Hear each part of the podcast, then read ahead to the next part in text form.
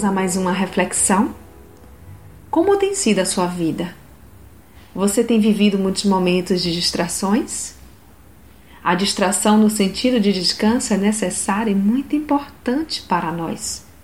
Contudo, é imprescindível que se esteja atento às distrações da mente, que chegam de forma sucinta, permeando aos poucos e logo tomam conta da maior parte dos seus pensamentos, da sua vida. Estas distrações estão em todo lado, principalmente na internet, nas redes sociais. Vigiem e orem para que não caiam em tentação. O espírito está pronto, mas a carne é fraca. Mateus 26, 41.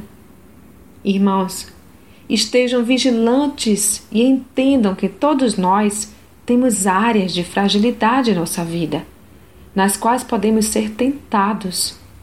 Portanto, cuidado com as brechas. Clame a Deus e peça que Ele te fortaleça e blinde o seu coração.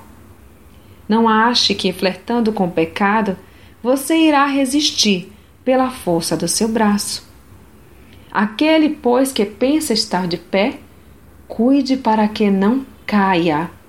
1 Coríntios 10, 12. A palavra nos adverte a vigiar e orar, para que não entremos em tentação. Então obedeçamos e, conhecendo os nossos próprios limites, nos coloquemos diante do Pai e tenhamos o coração obediente a Ele.